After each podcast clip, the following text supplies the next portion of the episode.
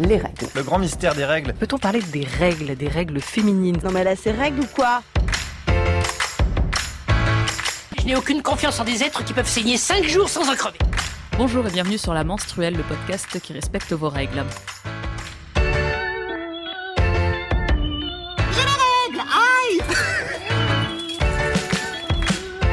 Aujourd'hui, nous allons parler du SOPK, le syndrome des ovaires polykystiques. C'est une maladie qui concerne donc les règles, évidemment, sinon on vous en parlerait pas ici.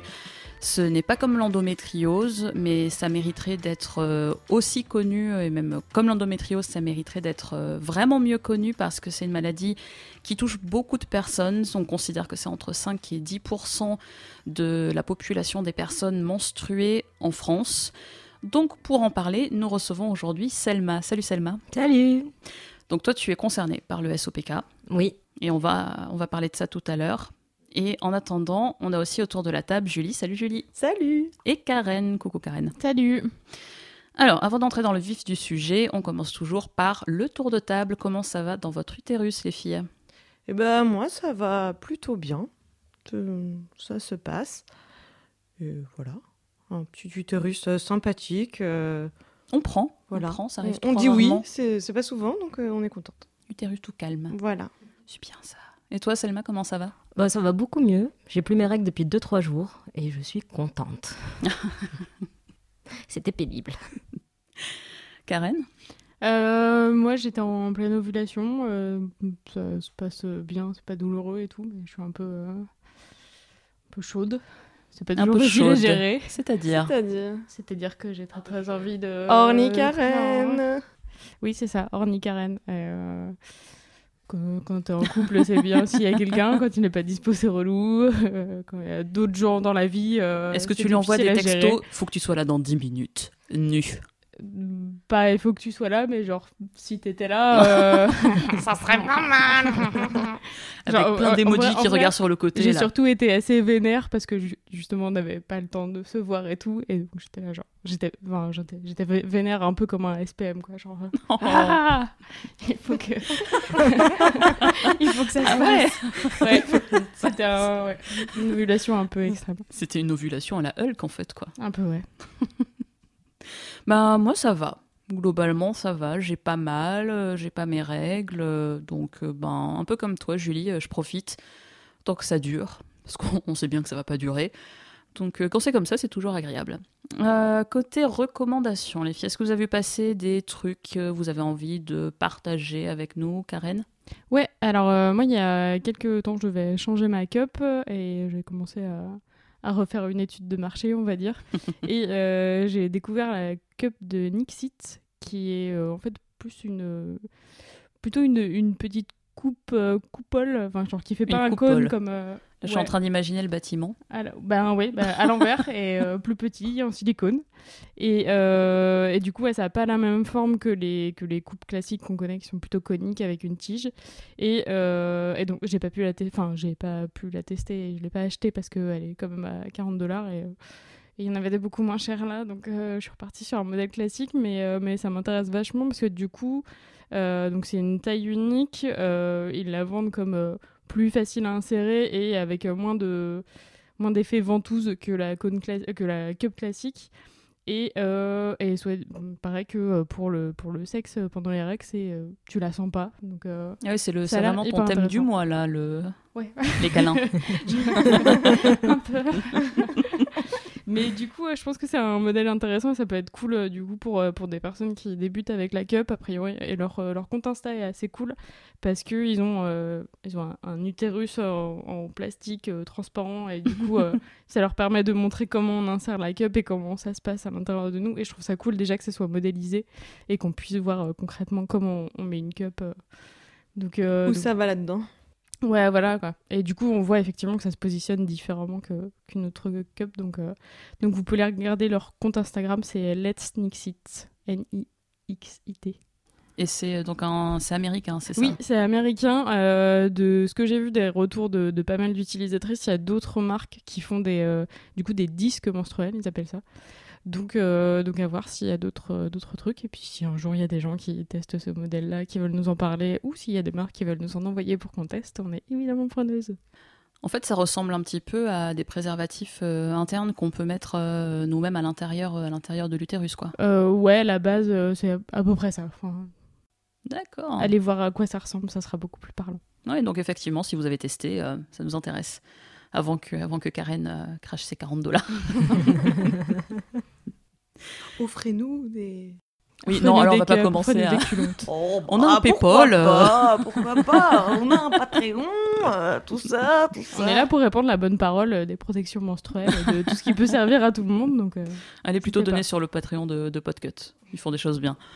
Selma, est-ce que tu as une recommandation, un truc que tu as envie de partager ou pas? Euh, alors, j'ai un truc que j'ai envie de partager, mais ça a un peu rien à voir avec les règles. Tu mais peux ça, quand même. peu, ça, a, ça a un rapport avec la sexualité. Il y a le, la sexualité au Maroc, il y a le film de Nabil Ayouch. J'ai revu la pub il y a deux jours, enfin je pense, et euh, ça s'appelle Much Loved, et je recommande aux gens de le regarder parce que ça traite de la prostitution et de la sexualité au Maroc, et c'est très intéressant. Eh ben super, merci. Et bah du coup, je profite de la reco de Selma parce que je n'avais pas beaucoup de reco de prévues pour vous parler du coup d'une bande dessinée qui s'appelle euh, Parole d'honneur. bibliothécaire là. hein. possible, euh, qui a été faite par euh, Leïla Slimani et euh, Laetitia Corinne, et qui parle justement de la sexualité des femmes au Maroc, et qui est vraiment très bien faite, et qui est hyper intéressante. Et donc, euh, Oui, je l'ai lu, et c'est très très bien. Vraiment, c'est c'est une bonne recommanda- recommandation. que vous trouverez dans toutes les bonnes bibliothèques. Naturellement. Surtout s'il y a une jolie blonde à lunettes qui travaille dedans. Oui, Par exemple. Voilà. Euh, moi, j'avais envie de, de recommander quelque chose qui est alors pour le coup pas très récent, mais euh, c'est toujours intéressant. C'est un article de France Culture. En fait, c'est une émission de France Culture qui s'appelle Brève histoire des protections hygiéniques du bâtonnet de lin à la cup. Et donc le bâtonnet de lin, c'est euh, Bonjour l'Égypte ancienne. Et euh, en plus, ils ont interviewé euh, notre, notre idole absolue, euh, Élise Thiebaud.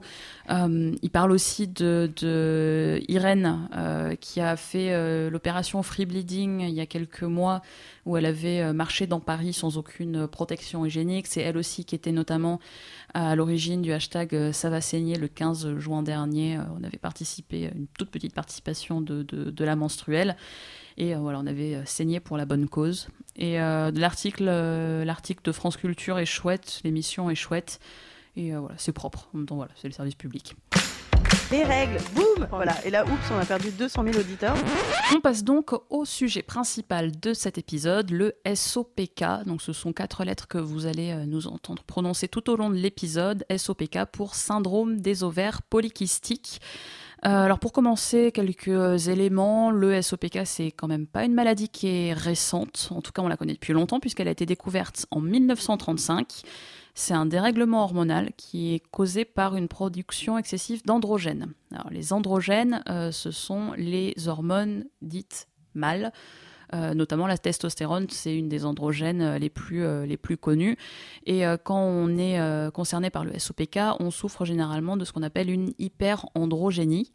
Petit point marrant, les androgènes ont été découvertes en 1936. C'est-à-dire qu'on savait que le SOPK existait avant même de savoir ce qu'étaient les, androgènes.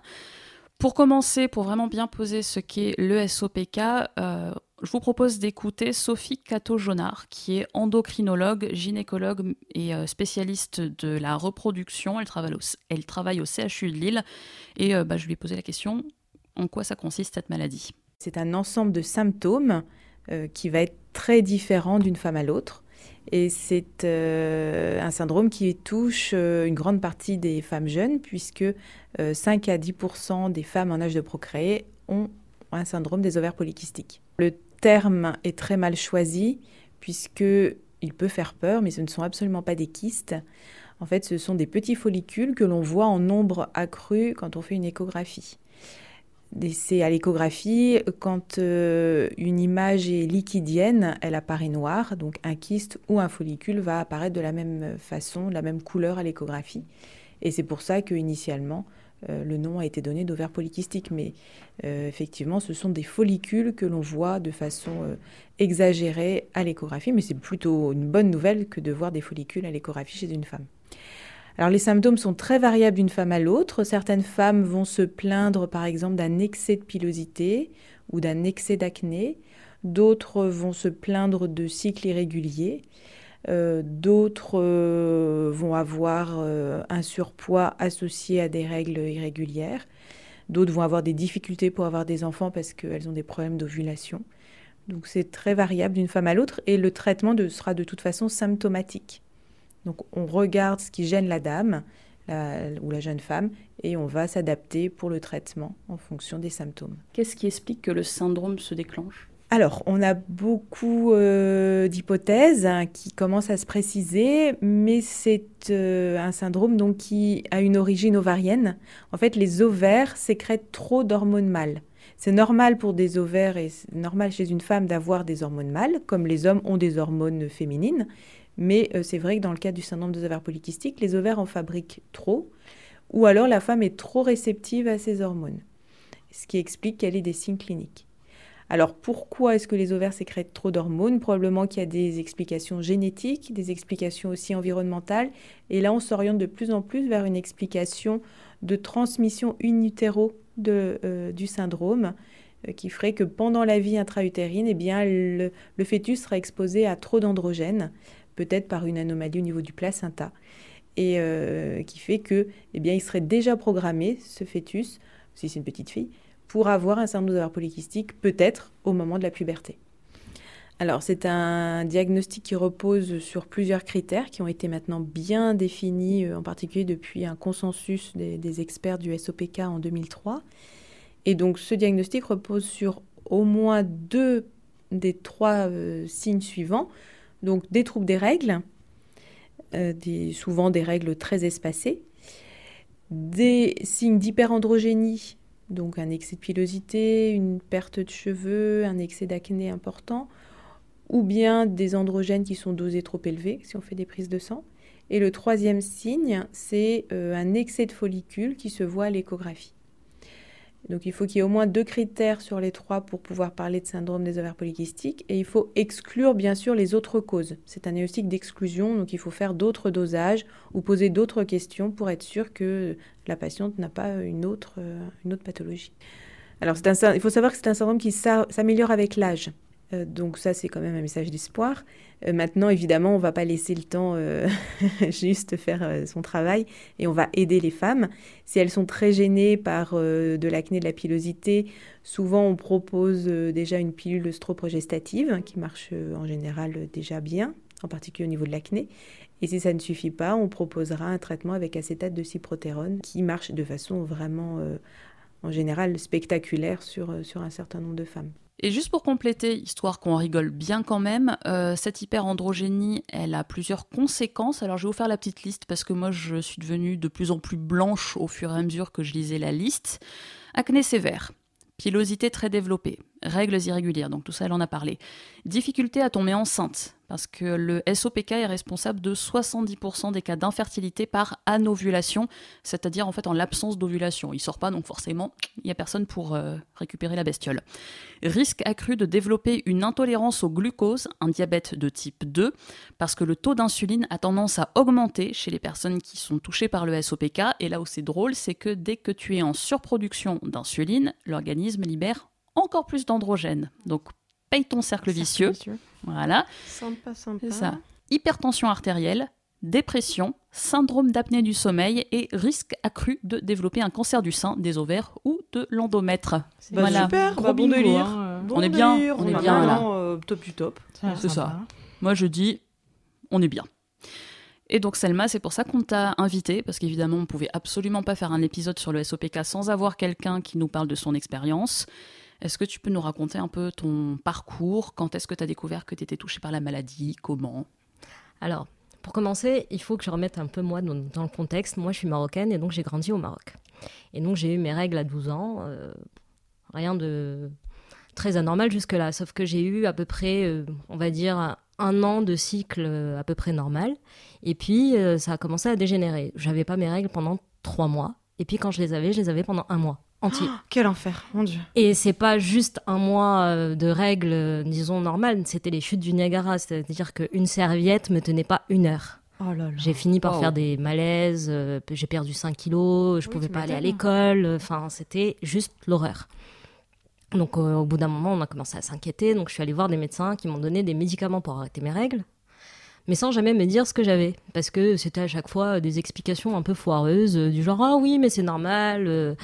Euh, Vous euh, êtes jeune, c'est vous êtes irrégulier. jeune, c'est irrégulier, euh, c'est complètement normal. Dans votre cas, c'est un peu pire que les autres. euh, Un mais, peu pire que les autres. Un mois. un mois, mec. euh, oui, Il sait un pas mois ce que de c'est règles. qu'avoir un mois de règles, je pense. Ils se rendent Non, pas mais- compte, les gens. Mais un mois de règles où tu peux même pas sortir de chez toi parce Bah qu'il faut ouais, ouais. changer ta serviette toutes les heures. Donc c'est vraiment, c'était l'horreur. C'est, euh, j'ai des souvenirs. J'ai une fois en cours, j'ai j'ai dû appeler mes parents. J'ai laissé une flaque de sang sur la chaise. Waouh. Puis même, du coup, as 12... à cette époque-là, tu as... À cette époque-là, tu as 12-13 ans. Ouais, voilà. Ça doit être horrible. C'est Parce que 12, avec, 13 ans, euh, tes 14 ans. camarades Déjà, de ouais, classe, déjà que les premières règles sont perturbantes, là, on Mais mais alors, alors, non, non, l'expérience, c'était- euh, c'est tu ouf. flaques du sang, ça doit être euh, horrible.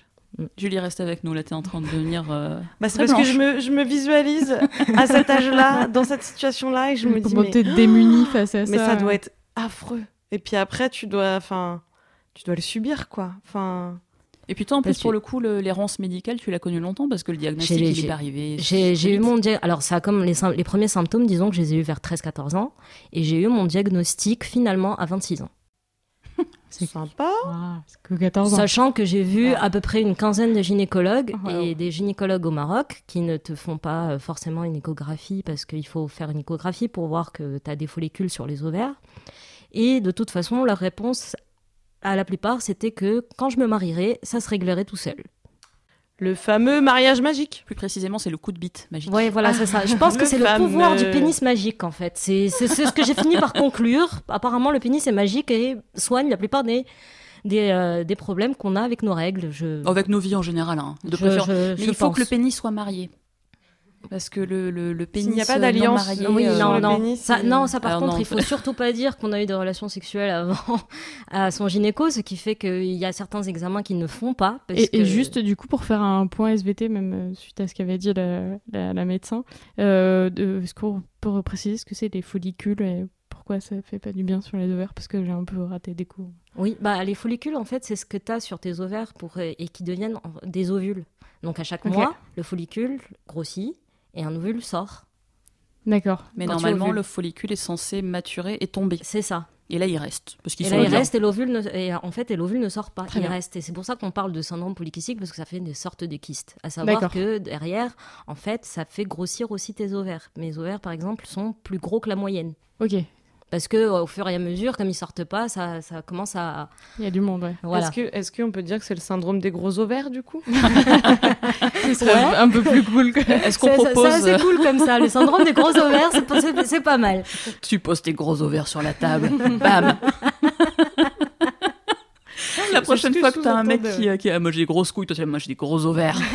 Et Et c'est scientifiquement prouvé. Exactement. J'ai l'image pour le prouver.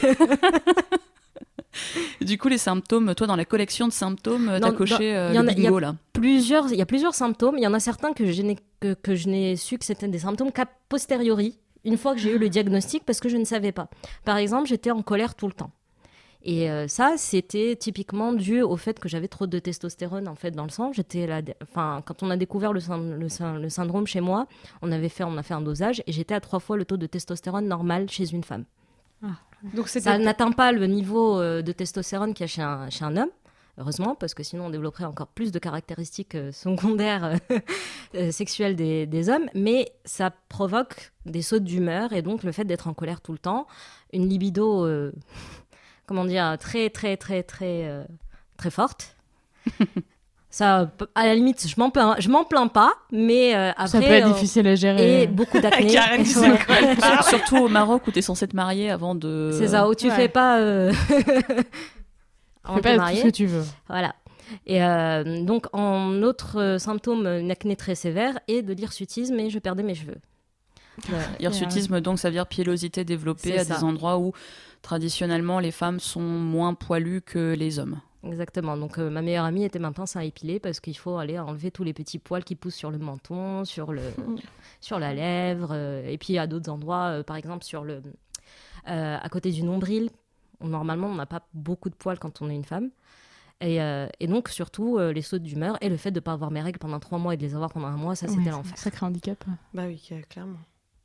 Puis la colère quand même, parce que c'est. Et un oui, petit et la colère. Et euh, j'étais en oui, colère tout le humainement, temps et je ne je, je- je comprenais pas en fait. Je veux dire, trois fois le taux de testostérone euh, par rapport à la moyenne pour les femmes. Déjà que les meufs, on va pas se mentir, on est en colère. Si t'es trois fois plus en colère que les nanas, que C'était pas c'est ça. redoutable. T'étais pas Bah, juste une féminazie, quoi. T'étais genre juste, euh, juste Euh, vénère. Ouais, mais ça isole socialement parce que, en fait, comme t'es en colère tout le temps, n'importe qui te fait n'importe quoi, bon, t'es vénère.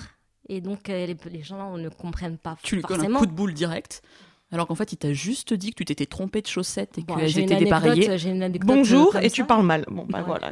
Moi, j'ai une anecdote comme ça où, heureusement, c'est mon petit frère, donc il m'en veut pas trop. Mais euh, une fois, il a juste posé une bouteille de coca un peu violemment sur la table. Je l'ai engueulé pendant deux heures parce que j'étais en colère. Waouh. Mais c'est- il a rien fait. C'est- Depuis, il boit plus de coca, c'était il y a 22 ans. c'est ça. non, mais voilà, donc on on en a reparlé depuis, mais euh, c'est c'est- c'est assez compliqué. Ou là, par exemple, là, ce que je disais euh, en début d'épisode, je viens de sortir d'une semaine de, règles, et euh, franchement, je, je vous le dis, ça fait juste trois jours où je me sens enfin moi-même. J'étais pas moi-même pendant une semaine. Forcément, ça- Parce que c'est pas ton, c'est pas Parce ton que caractère en fait. C'est pas mon euh, caractère, j'étais pas moi. Je sais- J'avais l'impression que c'était quelqu'un d'autre qui parlait à ma place et donc qui s'énervait. Et de- en plus, j'avais des raisons ultra rationnelles dans ma tête d'être énervé. Mais quand tu y réfléchis trois jours plus tard, tu dis non, mais en fait, Ça c'était- allait, quoi. C'était complètement con. En, en vrai, Ouais, j'étais, ok. j'avais pas de raison d'être aussi euh, énervée. Donc, tu as eu le diagnostic à 26 ans. ouais, Aujourd'hui, tu as quel âge? J'ai 32 ans. Ça fait 6 ans du coup que euh, tu vis avec. L'impact euh, sur ton quotidien, c'est quoi? Alors depuis, euh, depuis j'ai, essayé plusieurs traitements. Donc là, je suis enfin sur une pilule qui a fait baisser mon taux de testostérone et donc je suis à un taux relativement normal, mais assez haut parce que la moyenne haute, je tape dedans. Et donc c'est un- c'est, mieux justement. Donc je suis moins en colère tout le temps, sauf quand j'ai mes règles. mais j'ai toujours les problèmes de pilosité, euh, de prise de poids. Donc quand je prends du poids, je mets très très très longtemps à en perdre. J'ai pris euh, 10 kilos récemment et euh, pff, ça fait six mois que j'essaie de, de perdre un petit peu, j'en ai perdu 5. Et, euh, et après, euh, j'ai eu aussi toutes les rances à essayer plusieurs traitements, dont euh, un des traitements qui est donné parce que justement, il y a un lien entre les ovaires polykystiques et le diabète de type 2. Un des traitements, c'est la metformine, qui est le médicament des diabètes de type 2, que j'ai très mal vécu. Pourquoi? Qu'est-ce que ça t'a fait? Parce que, en fait, tu prends le médicament et je faisais des hypoglycémies tout le temps, des malaises tout le temps, je ne pouvais plus manger et j'avais des nausées. Super, que du bon délire. Ouais, donc Pas en vraiment gros, ce qu'on euh, appelle un médicament du coup, genre. Le ça soigne pas. de toute façon, il n'y a, pas de- y a pas de traitement puisqu'on soigne à chaque fois les symptômes. Et oui, on oui, soigne ça, les symptômes coup, une pas personne. la maladie. euh. Encore une fois, enfin moi j'ai moi j'ai beaucoup de chance parce que je ne fais pas partie des, euh, des nanas qui ont comme symptôme euh, l'obésité, mais euh, derrière j'ai aussi d'autres symptômes et, euh, et, on- et à chaque fois on me propose de traiter les symptômes un par un, mais pas la maladie en elle-même. Oui, sauf que du coup, ouais, là, t'en soignes un et ça désé- déséquilibre Oui. pas mal de choses et au final. Bah, ouais, j'ai essayé des pilules où ça me soignait euh, l'acné, mais j'avais plus de libido, et puis euh, ou bien ça me fait, j'ai toujours la libido, mais j'ai plein d'acné. Il ou- faut se contenter de quelque chose, mais il n'y a pas de solution. faut quoi. choisir. Alors justement, ça me permet d'enchaîner. Je vais encore vous faire écouter. euh, je vais vous faire écouter plein de sons dans cet épisode. Oh oui, du son. On veut du son. Euh, je vous propose d'écouter Ophélie. Elle est vice-présidente d'une association qui s'appelle ESPOPK. C'est ESP apostrophe OPK. Cette association, elle veut sensibiliser sur la maladie, en faire parler. euh, c'est un peu là que la réalité euh, nous rattrape. Je suis désolée. En fait, Ophélie vit à Marseille. Moi, je viens de m'installer en Creuse. Et oui, c'était volontaire. Donc le problème, c'est qu'on n'a pas pu se voir. On s'est parlé par téléphone. Le son n'est pas très très bon. En plus, il y avait du vent autour d'Ophélie. Alors tendez l'oreille, ça vaut le coup. J'espère que, que ça ira quand même. J'ai découvert que j'avais le SOPK à peu près à l'âge de 15-16 ans, euh, lors d'une simple visite de contrôle en fait, puisque euh, euh, je m'étonnais de ne pas avoir mon cycle, mes, règles en fait, depuis plusieurs mois. Et en fait, à ce moment-là, là, j'ai rencontré une gynéco qui m'a dit que voilà, j'avais des ovaires plus gros que la norme et qui étaient polykystiques et qui m'a dit de revenir la voir le jour où je voudrais un enfant. Voilà.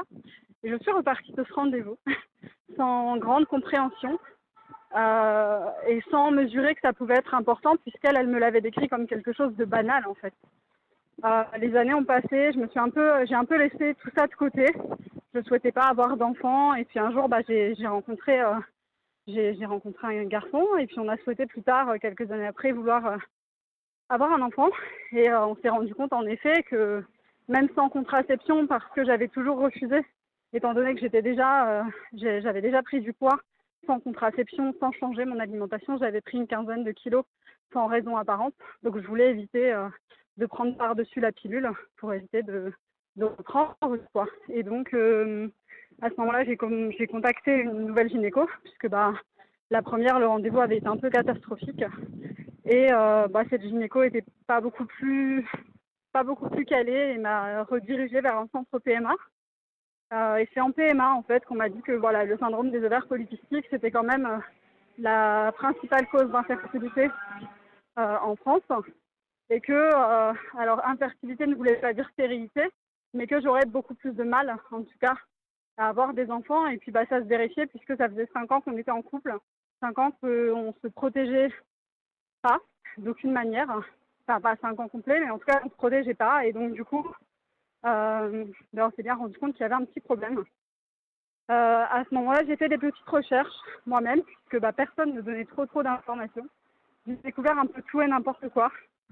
Euh, et donc, du coup, ben, j'ai continué à faire bah, mes propres recherches, chercher des professionnels qui éventuellement étaient un peu plus au courant. J'ai contact, j'ai contacté mon, médecin généraliste qui, lui, euh, ne connaissait pas même le mot, puisqu'il a tapé sur Google. Et ensuite, après ça, on m'a fait passer une, euh, euh, prise de sang. J'ai rencontré un endocrinologue et il s'est avéré que j'avais un taux de prolactine qui était trop élevé et un taux de testostérone qui n'était pas non plus dans la norme. Donc du coup, à ce moment-là, on m'a reproposé la pilule que j'ai à nouveau refusée. Et euh, du coup, bah voilà, on m'a on m'a répondu que bah on pouvait pas faire grand chose pour moi, en tout cas, puisque je ne pas d'hormones. Donc du coup voilà, il y a un petit parcours qui c'est euh, on a démarré la PMA et puis très rapidement c'est un parcours qui est très très compliqué la PMA et euh, on n'a pas souhaité aller jusqu'au bout. Et donc euh, euh, on s'est séparés quelques années plus tard et à partir de ce moment-là, à partir du moment où je me suis retrouvée un peu un peu seule et, et avec ce manque de féminité, ce corps qui me plaisait pas, j'ai commencé vraiment à m'intéresser à ce qu'était le SOPK, à faire de vraies recherches, à regarder des associations américaines et à me rendre compte qu'en fait, c'était pas rien. J'avais des symptômes que j'imaginais pas du tout appartenant au SOPK. J'avais énormément de sautes d'humeur. Euh, j'avais euh, des douleurs pelviennes assez intenses en dehors et durant mes règles. Euh, bah, je suis évidemment en surpoids. J'ai une pilosité qui est, qui anormalement excessive et dans des zones masculines. Et donc, du coup, bah, à partir de ce moment-là, j'avais décidé en fait de réfléchir à la création d'une association. Et puis, euh, je m'étais d'abord renseignée auprès de BAM, qui est une association d'infertilité, euh, et qui, eux, m'ont proposé plutôt qu'on mette en place un module sur le SOPK. Et avant même qu'on ait eu le temps de faire ça, du coup, Kelly a, ouvert son association, donc je l'ai directement rejointe. Je lui ai proposé ma candidature, on a commencé à travailler ensemble et c'est comme ça que que j'ai atterri euh, vice-présidente de l'association et que j'en ai appris un peu plus sur le syndrome, notamment le fait que voilà tout ce qui était euh, fatigue chronique que je vivais au quotidien, euh, j'allais faire des courses, euh, trois heures après j'étais fatiguée comme si j'avais fait un marathon alors que en fait rien du tout. Tout ce qui était un peu handicapant dans ma vie au quotidien et que je comprenais pas, qui souvent pouvait être pris pour de la flemme en fait, hein, parce que bah on comprend pas toujours quelqu'un qui qui dit être fatigué, qui, euh, nous dit avoir mal, mais en même temps c'est pas physique, enfin on voit pas en tout cas, euh, c'est pas visible plutôt, et euh, et puis tout ce qui allait avec mon acné, euh, enfin les sautes d'humeur, tout ce qui est hormonal en fin de compte.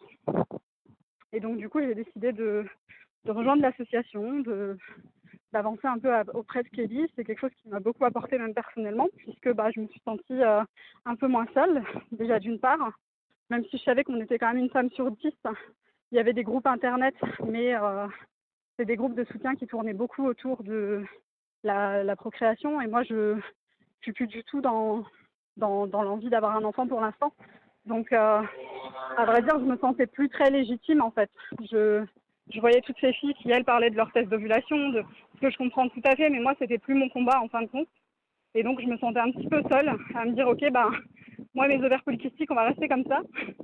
Et en fait, euh, j'ai rencontré cette année une naturopathe qui, elle, m'a dit que voilà, en fait, euh, il y a tout un tas de choses à savoir sur le SOPK, notamment que le sucre est notre ennemi direct, puisque euh, on a beaucoup plus de chances, je crois qu'on a une chance sur deux de plus de développer un diabète de type 2. Et donc, qui m'a appris voilà, que les, les, aliments à indice glycémique haut bah, étaient complètement un poison, entre guillemets, pour nous. Et euh, du coup, j'ai un peu travaillé avec cette naturopathe. J'ai j'ai appris que j'avais une résistance à l'insuline, qui expliquait aussi en partie bah, mes coups de fatigue et puis, euh, et puis tout ce qui allait avec. Et donc, du coup, on a fait des tests un peu plus poussés. Et puis, euh, ouais, voilà un petit peu mon parcours perso à moi. Voilà, voilà, c'est inspirant. Ouais. Euh, alors une petite précision. euh, à un moment, Ophélie mentionne donc quelqu'un qui s'appelle Kelly, qui est euh, la fondatrice de l'association, qui donc elle aussi a un SOPK. Et à un moment, Ophélie parle de prolactine. Tu peux nous expliquer, Karen? Oui, la prolactine, c'est une hormone qui intervient notamment dans la lactation, la reproduction, la croissance, l'immunité et le comportement. Et du coup, euh, c'est, enfin, le, le taux de cette hormone doit augmenter euh, principalement en cours de grossesse, euh, donc multiplié par euh, 5 à 20. Merci. Euh, Selma, il t'inspire quoi ce témoignage? Il y a pas mal de choses qui se recoupent par rapport à ce que tu nous as dit. Il y a aussi des symptômes différents des tiens. Oui, euh, moi ce qui me parle beaucoup en fait, c'est que j'ai rencontré beaucoup de nanas qui avaient aussi des SOPK et on a toutes, on a, on a heureusement pas toutes les mêmes tous les symptômes, mais on en a euh, quelques-uns, chacune a quel- quelques symptômes. Et, euh, euh, ça me parle beaucoup aussi dans, son, dans sa démarche. Effectivement, sa, démarche pour les SOPK, elle, est- elle était venue d'un désir d'enfant. Et moi, ce qui m'a beaucoup, beaucoup euh, saoulée en fait ces derniers temps, c'est qu'à chaque fois que je vais voir un gynéco ou un médecin et que je dis que j'ai le SOPK, la première question qu'on me pose, c'est euh, Mais vous voulez avoir des enfants Il faut. Et en fait, moi, je veux d'abord qu'on traite mes symptômes. C'est-à-dire que j'ai l'impression que sur ce syndrome-là, la première et unique chose dont on parle à chaque fois, c'est les enfants. Ok, bon, je, je comprends quand il y a des, quand euh, personnellement j'en veux pas, et je comprends qu'il y ait des nanas qui aient des envies d'enfants et que ce soit très important. Mais euh, moi, j'ai envie qu'on soigne ma fatigue chronique et j'ai envie qu'on soigne mes sautes d'humeur et j'ai envie qu'on soigne mon hirsutisme et, euh, Oui, j'ai envie de pas et j'ai envie aussi de pas avoir de diabète de type 2 et d'être obligée de me limiter sur le sucre à chaque fois. En fait, t'aimerais qu'on qu'on s'occupe de ta santé avant de ta fertilité, Voilà, ce qui c'est ça. paraît genre, Oui, un normal. peu logique, Enfin, euh. normal au final, et euh, ouais, il y a d'autres cas dont on a parlé où au final on, on veut que les femmes puissent faire des enfants plutôt qu'être en forme. Et c'est vrai que moi j'ai un peu, euh, j'ai un peu galéré quand j'ai fait les recherches pour cet épisode parce que à chaque fois que je tombais sur des sites, je suis dû tomber sur deux sites, notamment celui de l'association. On vous mettra euh, le lien sur nos réseaux sociaux et euh, dans la description de l'épisode. Mais en dehors de, leur site à elle euh, et d'un autre, notamment des sites américains, je tombais que sur de l'information vraiment orientée sur la question de la fertilité, sur la question de la possibilité de tomber enceinte. Et c'est une maladie qui est très très très liée à ça, parce que vu que c'est une des principales, la principale cause d'infertilité euh, chez les femmes en France, on dirait que tout n'est vu que par ce prisme-là. Oui, mais effectivement. Moi, je me suis sentie très seule quand j'ai commencé à chercher sur Internet et qu'il y avait que ce thème-là qui était abordé. Je me suis sentie vraiment très seule. Déjà, j'étais isolée un petit peu euh, à, un moment, à une période de ma vie parce que justement, j'avais eu euh, aussi comme symptôme la dépression et puis les sautes de colère. Donc, j'avais cherché un peu du soutien à côté euh, de d'autres personnes euh, qui avaient les SOPK. Et en fait, on parlait d'enfants, d'enfants, d'enfants, d'enfants. Et moi, j'avais 26 ans et j'étais en train de, ben, de souffrir et d'être seule. Et je voulais plus qu'on me parle de s'il y a des choses à faire pour traiter les symptômes, ne serait-ce qu'un régime alimentaire ou quelque chose, enfin des conseils comme ça, mais je suis tombée que sur des associations de couples ou euh, de femmes qui veulent avoir des enfants. Et donc ça, ça, ça a un peu rajouté à ma détresse à l'époque. Maintenant je le vis beaucoup mieux. Ah, c'est ce que dit en plus Ophélie, c'est que genre le parcours de PMA c'est en plus euh, fatigant et Mhm. c'est aussi bien physiquement que, que psychologiquement. euh, et visiblement ça n'a pas, pas eu des impacts très positifs dans sa vie. Donc, euh, et, ouais, et moi ce qui, ce qui est m'agace, enfin qui, qui m'énerve beaucoup, c'est quand t'entends que les médecins euh, en savent moins que toi et en plus, en plus j'imagine très bien la réaction derrière, c'est que toi tu te renseignes beaucoup, tu vas voir ton médecin en lui disant ça va peut-être être ça, et lui qui connaît rien te dit pas On on sûr, va on va soigner sur Google. on va d'abord soigner d'autres trucs et, euh, et au final, enfin, du coup, il y, a- vraiment personne qui est là pour, pour t'écouter et entendre ce que, ce que tu penses et ce que tu vis, quoi. Et puis tu vois, dans son témoignage, enfin, elle, elle dit qu'elle voulait faire des enfants. Et qu'au final, ça l'a. Enfin, qu'elle n'a pas pu. Et que maintenant c'est quelque chose qui est hors de sa vie. ouais. Bah Donc ouais, euh, c'est Enfin, c'est. rupture, quoi. Et de là à se sentir plus légitime d'être dans une asso avec des personnes qui vivent la même chose, enfin, ouais, son, son parcours est assez dur. Et c'est pour ça que ça ouais, va mieux pour elle. Ouais, l'association fait vraiment du super boulot pour, euh, pour essayer de d'ouvrir la conversation à tout le monde, de faire connaître le SOPK. Il y a un point aussi, j'en ai discuté avec Ophélie, je l'ai pas gardé dans le son parce qu'il était déjà un petit peu long et qu'il fallait que, que je coupe des trucs. Euh, c'est que on parle du syndrome des ovaires polykystiques et on parle jamais de maladie. Et euh, mine de rien, c'est une petite différence. Une maladie, c'est un tout, alors qu'un syndrome, c'est une suite de petits symptômes que tu traites les uns après les autres. Et d'ailleurs, ce qu'Ophélie m'a dit, c'est que euh, elle n'a pas un médecin référent. Si on compare avec l'endométriose, qui est aussi une maladie liée aux règles, qui est euh, également avec une grosse, grosse prévalence, puisqu'on est aussi sur 10% de la population, euh, il y a maintenant des médecins spécialistes sur l'endométriose, et quand tu as trouvé le bon praticien, tu vois que lui et personne d'autre. Alors qu'Ophélie, elle me disait, j'ai euh, le dermatologue pour l'acné, j'ai euh, l'endocrinologue pour les hormones, j'ai le diététicien pour le diabète, euh, j'ai, j'ai, j'ai. Et tu multiplies finalement les, interlocuteurs parce que bah, c'est pas une maladie, c'est un syndrome. Et toi, tu, tu, tu me disais tout à l'heure, c'est le Mac, que bah, forcément, tu le vois pas comme ça. Bah non, enfin pour moi quand on parle de SOPK et qu'on me dit c'est un syndrome, j'ai l'impression qu'on diminue un peu ce que je vis. C'est on l'efface, on me dit euh, ben c'est pas aussi grave qu'autre chose. Effectivement, c'est pas aussi grave qu'autre chose, mais ça n'en diminue pas moins le fait que je le vis mal. Bah, c'est pas Et- aussi grave, ça peut, développer- ça, peut, ça peut, euh, ça sûr. augmenter le risque d'avoir certains cancers. Donc on n'est pas non plus sur un truc qui est juste inconfortable en fait. Et puis l'accumulation de tous ces symptômes qui, au fin... enfin, en plus, du coup, on sait déjà qu'ils sont liés entre eux. Du coup, je... enfin, ça n'a vraiment pas de sens de, de, de penser que, euh, que c'est pas si grave. Enfin, si ça a tant d'impact sur le corps, c'est bien qu'il se passe quelque chose qui va pas. quoi. Mais est-ce que, comme euh, pour euh, l'endométriose, enfin, que moi personnellement j'ai découvert il y a assez peu de temps au final, et maintenant on en entend un peu plus parler. Alors peut-être qu'on entend plus parler parce que du coup euh, on passe beaucoup de temps à lire des choses sur les règles, mais euh, peut-être que bah avec le temps on va beaucoup plus parler de ce syndrome. Il y a par exemple la youtubeuse euh, Enjoy Phoenix qui euh, visiblement en souffre aussi Oui. et qui du coup a fait une vidéo sur le sujet. Donc ça permet aussi de faire connaître ce syndrome, du coup de peut-être que plus de femmes euh, vont se faire diagnostiquer et s'il y a plus de femmes diagnostiquées, il y aura peut-être plus de médecins euh, Alors ce qui est assez étrange, c'est que euh, la gynécologue euh, la dont on a passé euh, un morceau de l'interview, je ai posé la question parce que la maladie elle date quand même de 1935. L'endométriose, il y a des associations qui ont 15, 20, 25 ans. Le SOPK, il n'y a pas d'association à proprement parler. Je veux dire, l'association qu'elles viennent de créer, elle a un an, un an et demi. Euh, J'avoue que moi, j'ai pas compris. J'ai posé les questions et j'ai pas compris pourquoi est-ce que sur le SOPK, alors que ça touche beaucoup de personnes, il y avait aussi peu d'informations parce que les premières, euh, les premières euh, campagnes sur, euh, sur l'endométriose, elles ont commencé il y a quelques années. Enfin, cette maladie-là, elle a pris du retard et je sais pas pourquoi. Bah peut-être justement parce qu'elle est soignée par euh, Oui, différents spécialistes et, ouais. qu'on soigne pas la maladie, on soigne les différents symptômes. Donc euh, bah oui, on va soigner les femmes qui font de l'acné, on va soigner les femmes qui font du diabète, on va soigner les femmes qui font de l'hirsutisme, mais on Oui, va pas Mais on sait femmes, pourtant euh, que c'est lié en fait. euh, On sait que c'est lié. C'est pas vu comme une vue d'ensemble. parce que Comme comme c'est une maladie où le le médecin l'a dit elle-même, elle dit c'est un syndrome. Et donc on voit chaque symptôme tout seul. Donc si on voit chaque symptôme tout seul, c'est pas une maladie et donc on n'en parle pas. Et puis aussi, c'est pas une maladie qui fait mal en soi. Par rapport à l'endométriose, moi j'ai pas si mal que ça, ça va.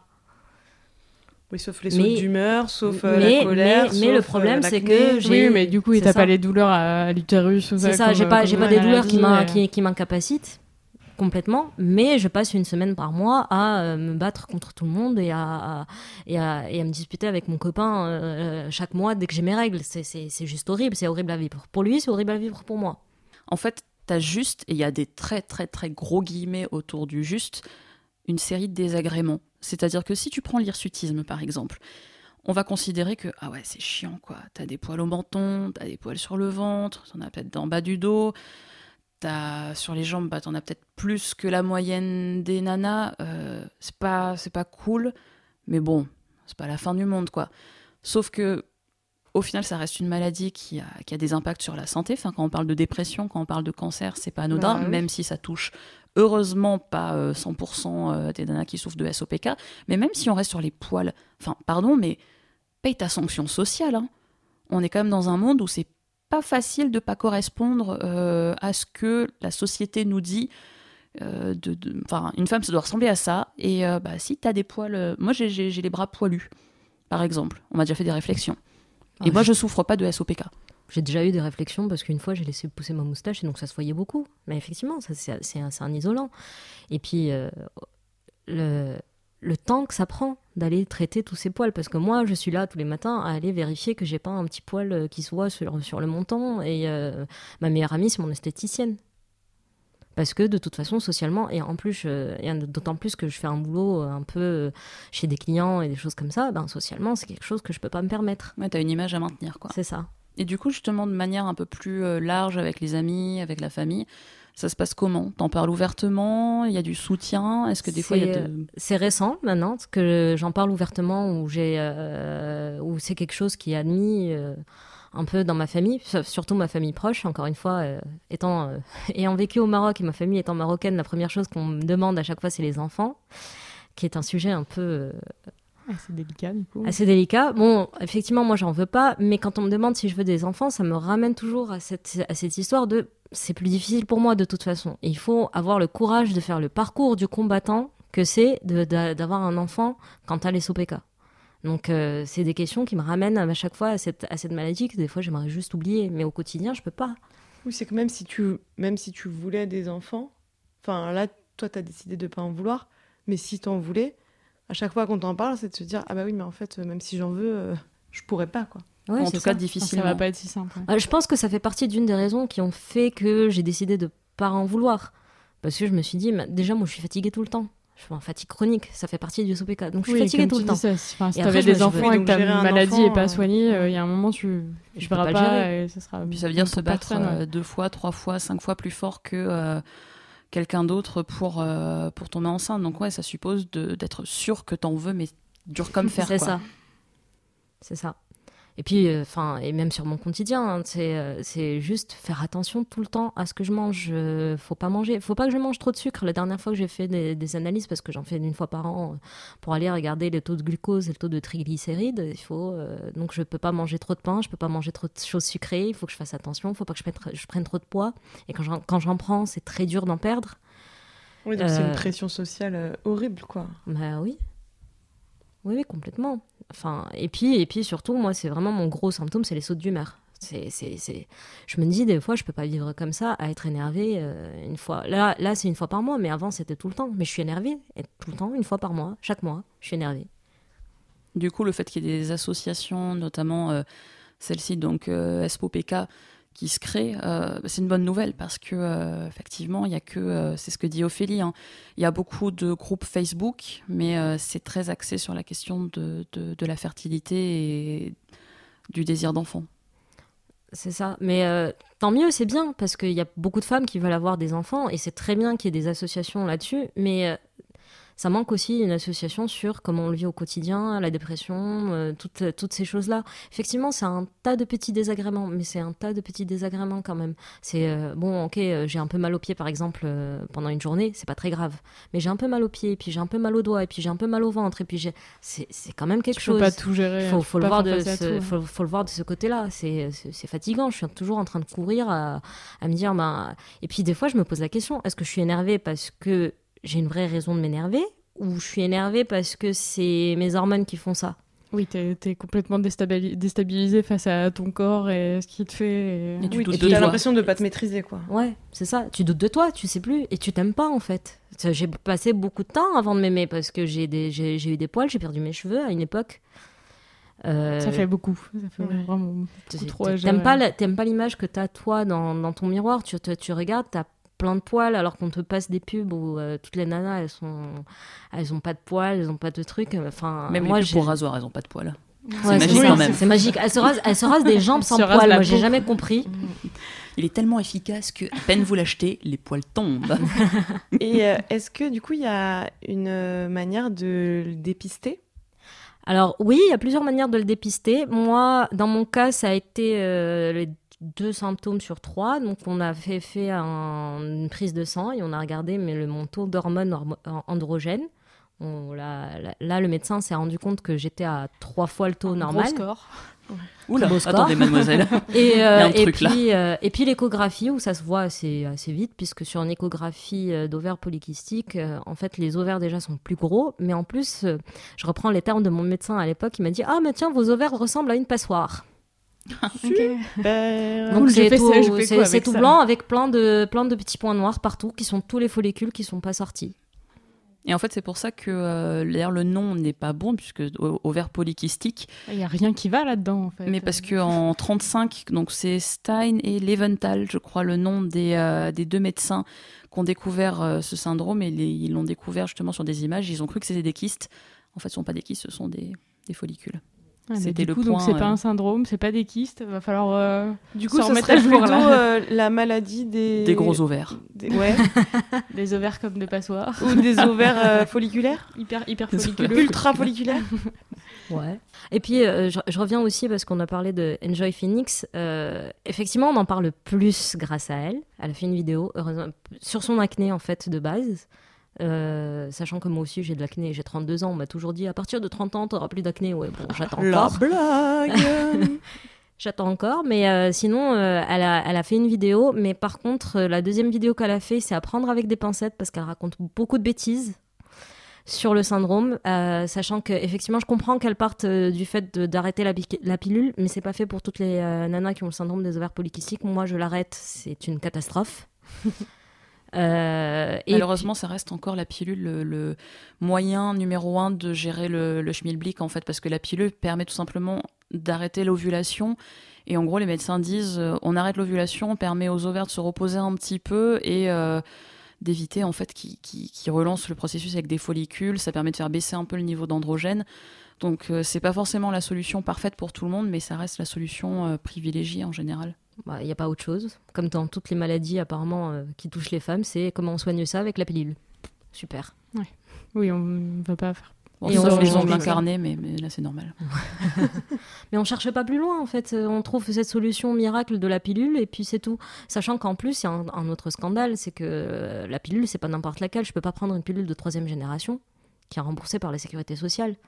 Moi, je dois prendre celle de la deuxième génération, Oui, qui est donc pas remboursée par la sécurité sociale. Sauf que Évidemment, moi, je la encore prends pas comme, euh, comme contraceptif. euh, c'est pas le premier usage. Oui, C'est euh, un vrai médicament, en fait, Voilà. c'est pas ton moyen de contra- Enfin, c'est pas que ton moyen de contraception. Sachant qu'en plus, coup, avec tous les scandales qu'il y a eu sur les pilules de seconde génération, avec les embolies et, et des morts, donc euh, bon, bah, je la les prends à mes risques et euh, périls. Diane 35 et compagnie, Ouais. c'est ça C'est ça. Ah oui. Et Du coup, encore un gros coût en plus financier. Alors justement, ça me permet euh, de passer à euh, la dernière partie qu'il faudrait qu'on aborde, c'est la question euh, justement du scientifique. Et là, je te passe la main, Karen, parce que récemment, il y a eu quelques avancées. Ouais, du coup, euh, ce qu'on disait, la, la maladie a été découverte il y a très longtemps et visiblement pas trop mise à jour parce que le nom correspond pas à la réalité des choses. Mais euh, il y, a eu, il y a eu une étude scientifique l'année dernière. Donc on va repartir de la base. Jusqu'à maintenant, les... On, pensait jusque-là que le syndrome était principalement causé par l'hyperandrogénie et par un excès de poids. C'est un peu facile et c'est un peu souvent inculpé dans les maladies qui touchent des femmes, le- l'excès de poids. Euh, et mais du coup, euh, l'année dernière, il y a une étude qui a été publiée euh, dans Nature Médecine, Médecine qui a permis de découvrir chez les femmes enceintes souffrant de, souffrant SOPK un taux d'hormone antimullérienne supérieur de 30% à la moyenne. Je vais vous expliquer ce que c'est l'hormone antimullérienne. Euh, c'est une hormone qui est responsable de la régression des canaux de Muller, qui sont les structures qui sont à l'origine de l'utérus et des trompes de Fallope. J'ai perdu personne, c'est un peu compliqué. J'ai moi-même euh, été de page Wikipédia en page Wikipédia. Mais, euh, mais voilà, globalement, on a été un peu plus loin dans, la recherche de l'origine de cette, maladie. Et, et donc, l'hormone antimullérienne, c'est un marqueur de la réserve ovarienne et donc un indicateur du potentiel reproductif féminin. C'est un peu compliqué, je suis désolée. Mais euh, donc pour expliquer brièvement, la surprésence de cette hormone stimule des cellules du cerveau qui sont impliquées dans la gestion du taux de testostérone. Donc c'est pour ça, genre, notamment, que toi, tu as un taux très élevé de testostérone. Donc attends, si j'ai bien compris, ça veut dire que cette hormone, c'est elle qui va donner l'ordre au cerveau de faire surproduire les androgènes, c'est ça? Ou, Exactement. ou pas, en fait, de gérer le, le schmilblick? Ouais, c'est ça. Du coup, c'est voilà, c'est un cercle vicieux aussi. euh. En gros, c'est ton garagiste qui met trois, to- tonnes d'huile dans la bagnole alors qu'en fait 10 centilitres ça suffit. C'est exactement ça. Du coup, bien, du coup, donc il y a un taux de testostérone trop élevé qui, qui entre guillemets, masculinise l'utérus. Et, euh, et, on savait déjà que le SOPK, euh, enfin ils avaient déjà constaté que ça touche des femmes sur plusieurs générations. Donc ils ont voulu vérifier qu'il n'y avait pas un facteur héréditaire dans, cette, dans, dans, ce syndrome, dans cette maladie. On va dire maladie maintenant parce que parce qu'on le sait. Euh, donc ils ont fait des tests sur des souris. Pas très bien, mais, mais ça leur a permis d'avancer dans les recherches. Donc ils ont, ils ont injecté à ces souris l'hormone antimulérienne euh, et ils ont constaté sur la progéniture de ces souris qu'elle présentait certains symptômes du SOPK. Donc ils ont déjà pu prouver que c'était euh, c'était héréditaire. Et euh, l'intérêt de cette découverte, c'était aussi de pouvoir mieux réfléchir à comment soigner le syndrome. Et donc on sait qu'il faut réguler le fonctionnement des cellules du cerveau qui produisent la testostérone. Et il y a déjà un médicament pour ça, en fait, qui est surtout utilisé dans les procédures de fécondation in vitro. Donc, encore, on en revient à la fertilité. Et euh, ce médicament, c'est le Cetrorelix. Euh, et euh, du coup, ils l'ont testé sur ces souris. Ça a été testé l'année dernière et ça a, été, ça a fait ses preuves sur les souris. Donc, il y a, dans, l'article de Nature Médecine, il y avait un essai clinique qui était déjà prévu, qui voulait faire fin 2018. Pour l'instant, il n'y a pas eu de, retour là-dessus, donc pas sûr que, l'essai ait déjà été fait, mais euh, du coup, il y aura un potentiel médicament pour euh, réguler un peu euh, le problème à la source. Donc, ça serait un bel espoir. Et surtout, ça permettrait, parce que ce, dont on parle aussi depuis le début, c'est le côté gère tous les trucs un par un. là, il y, a de la recherche sur et si on faisait un truc mais complètement fou si on allait voir à la source du problème? Si on partait de la base bon. Ouais, c'est ça, genre faire des, faire des recherches, ouais, c'est... Enfin, quand, quand tu as un syndrome qui est. Genre, tout le monde te dit non, c'est que des symptômes. Genre, évidemment que. Je sais pas. J'ai pas fait beaucoup de, de sciences. mais C'est évidemment, à chaque fois. c'est Moi, j'ai eu beaucoup de médecins, mais, mais c'est pas grave. Oui, ok, mais c'est vrai que chaque symptôme pris individuellement, c'est pas grave. Mmh. Ouais, enfin la dépression, c'est un peu grave. oui, l'hirsutisme, c'est vraiment Non, mais je parle, je parle euh. surtout de, de l'hirsutisme et euh, le fait de pas d'avoir des règles irrégulières. Au final, c'est pas très grave. Mais ça, menace pas ta vie. C'est ça. Pardon. Euh, ça menace absolument pas ta vie, mais après, par exemple, moi, l'une des premières choses qu'on m'a dites, c'est ben, c'est surtout une question de poids. Sauf que je faisais 46 kilos à l'époque et que je faisais, je fais pas partie des nanas qui sont en surpoids. Donc à un moment, je fais quoi? Je, je, perds un bras. Euh, oui, parce ça, va, ça va mieux en général quand tu perds du poids, mais il faut avoir du poids à perdre. Moins si tu perds tes, bras.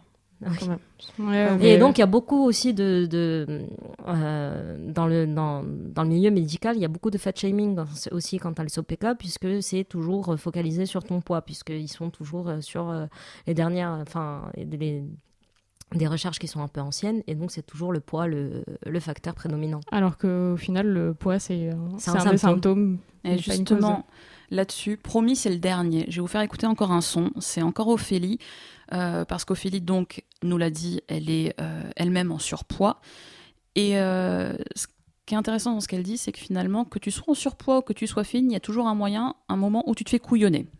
on va écouter, c'est toujours mieux quand c'est elle qui le dit. Il y a beaucoup de médecins qui parlent du fait que perdre du poids arrangera les choses. Il faut savoir qu'aujourd'hui, la prise de poids, c'est une des conséquences hein, du, du SOPK. C'est pas le fait qu'on mange trop, c'est pas le fait qu'on ait une mauvaise alimentation, c'est le fait qu'à un moment donné, on soit mal informé sur, euh, avec notre syndrome, comment euh, se nourrir en fait correctement. Parce que moi, personnellement, euh, bah voilà, on est tous, je, veux dire, je n'avais aucune idée que, euh, bah, la consommation d'indice glycémique haut et que ça soit même euh, parfois des fruits euh, n'était pas forcément conseillé chez moi. Donc voilà.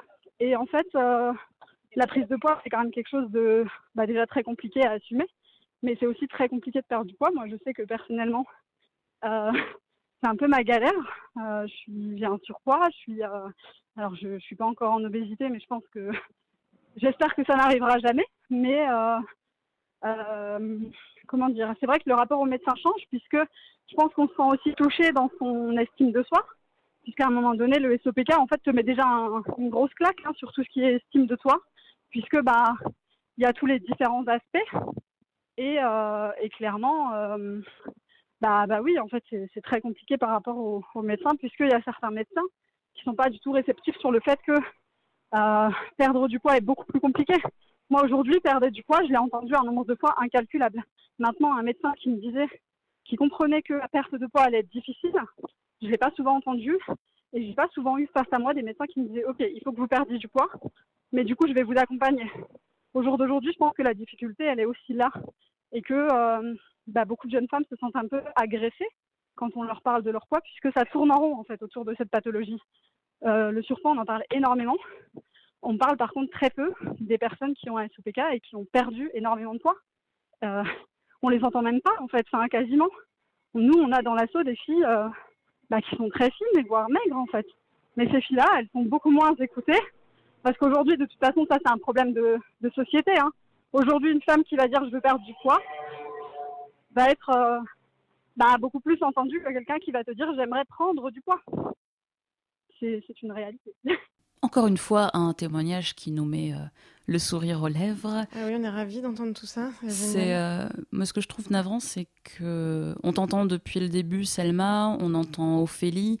J'ai lu beaucoup de témoignages sur Internet et euh, l'impact. Comment dire C'est une maladie où effectivement les symptômes pris un à un, pour la plupart, mettent pas ta vie en danger. Mais en fait, ta vie d'un seul coup, elle elle enfin, à partir du moment où tu es réglé, j'ai l'impression que ta vie ne peut tourner qu'autour de ça, parce qu'il y a tous ces petits trucs qui te gâchent la vie en permanence. C'est co- c'est complètement ça. Quand, euh, avant de, avant d'être euh, vraiment traitée d'être sous pilule, euh, j'en ai testé plein. Et ma vie tournait autour de mes règles. Quand est-ce que je vais les avoir? Quand est-ce qu'elles vont s'arrêter? Quand est-ce que, que- comment ça va être? Est-ce que ça va être les chutes du Niagara? Qu'est-ce que je vais faire? Et puis là, dernièrement, comme je disais, j'ai pris 10 kilos l'année dernière. Bon, c'est arrivé d'un coup. J'ai même pas, j'ai pas changé mon alimentation. euh, J'ai peut-être mangé un peu plus. J'ai pris 10 kilos. Mais en perdre, je mange quasiment rien, je fais attention, mais en perdre, c'est très très très difficile avec les SOPK. Là où une personne normale, elle va perdre un kilo assez facilement, nous, c'est la croix et la bannière, tu sais pas quoi manger, et puis euh, de toute façon, le médecin, il te dit juste, faut perdre du poids. Comment et et T'as puis, déjà euh, tous tes autres symptômes à gérer. Il y a un moment, si en plus faut avoir la pression psychologique de faire un régime et, l'impact physique que ça, Non, mais là où elle a raison, c'est que moi, je le sais, c'est parce que j'ai cherché, je sais qu'on est plus sensible au glucose. Et donc, le sucre, c'est mon ennemi numéro un. Mais aucun médecin ne m'a dit ça. Tous les médecins me disent, bah, faut juste manger moins. ça, Ouais, enfin, bon, bah, vraiment manger moins et manger que des fruits, euh, ça me change. Moi, ça, me- ça ne m'arrange pas. Ça va, ça va juste empirer, en fait. Je veux pas trop parler à sa place parce que, parce que je connais pas tout son parcours, mais ma belle-sœur a de l'endométriose et, euh, et le SOPK. Euh, Bah, Il Oui, parce qu'on peut avoir les deux en même temps. oui, bah oui, oui. Oh Ça, c'est le combo. Ouais. Du coup, elle a les douleurs plus, euh, plus pas mal d'impact. Et c'est vrai que et du coup, elle a eu plusieurs traitements hormonaux. En plus, elle, elle a, eu- elle a quand même réussi à avoir un enfant. Mais euh, il y a eu tentative pour en avoir un deuxième, euh, pareil, par FIV. Et, euh, et ouais, du coup, donc, elle, a pris du poids. Je connais pas tous ses autres symptômes, mais enfin, je vois bien que, euh, que son rapport à son corps est devenu genre, vraiment plus, plus compliqué, son image d'elle-même. Et que, ouais, sa vie tourne depuis plusieurs années autour de tout ce qui se passe dans son utérus globalement. Et enfin, moi, ça me fait énormément chier pour elle que, euh, que voilà, t'en sois réduit à, enfin, réduite à ça et qu'en plus, euh, voilà, tout ce que tu parles auprès des médecins et même auprès de tes proches, c'est ta maladie, quoi. Donc, a un moment où euh, ça serait cool qu'on s'y intéresse un peu plus. C'est lourd tout ça. Il n'y a plus qu'à espérer que euh, ces recherches, donc, qui datent d'il y a seulement un an, ces avancées scientifiques vont aboutir. Si jamais vous, pensez vous être reconnu euh, dans certains symptômes, n'hésitez pas à contacter l'association. Donc c'est ESPOPK, E-S-P apostrophe OPK. Vous pouvez les trouver sur internet super facilement. Ophélie c'est la vice-présidente, euh, Kelly c'est la présidente. Elles sont pas toutes au même endroit en France. euh, elles sont réactives par mail sur les réseaux sociaux. Et euh, l'un- l'une de leurs missions, c'est justement de faire de la sensibilisation, de faire bouger les choses. Donc voilà, elles sont super motivées et euh, ben, merci à elles de nous avoir répondu. Et puis, euh, du coup, si vous avez un doute et que, que du coup, vous voulez pas vous taper des médecins euh, qui feront des, enfin, des médecins grossophobes, des trucs comme ça, on en a déjà parlé, mais il y a le, le site Ginenco qui peut vous permettre de trouver des praticiens euh, plus safe. Euh, c'est pas que, que à Paris, du coup, euh, du coup, ça peut être une bonne piste déjà pour rencontrer quelqu'un qui vous écoutera. Merci Selma d'être venue nous parler de ta maladie aujourd'hui. Bah, de rien, ça m'a fait plaisir pour une fois qu'on en parle. La menstruelle est un podcast du label Podcut. Vous pouvez nous retrouver un peu partout. On est sur Instagram, on est sur Twitter, on est sur, euh, Facebook. On essaie de répondre le plus vite possible à vos messages. Merci beaucoup. D'ailleurs, euh, vous nous envoyez parfois euh, des messages où vous partagez vos expériences et bah, c'est toujours un plaisir de savoir qu'on sert un petit peu à quelque chose. Le label Podcut, vous pouvez nous soutenir euh, sur le Patreon par exemple, ou tout simplement euh, découvrir les autres podcasts euh, du label. On est 23 en tout. Il y a plein de choses différentes. on parle du, par exemple, le roi Steven, où on parle de Stephen King. B12 USA, ça parle de bière. Bière et règles, je, trouve ça bien ensemble en plus. Donc, moi, on en a besoin. Ouais, voilà, c'est un peu mes chouchous là-dessus. Merci en tout cas les filles d'être venues aujourd'hui pour discuter et puis je vous dis à la prochaine pleine lune. À bientôt. Les règles, excuse-moi, ça concerne tout le monde.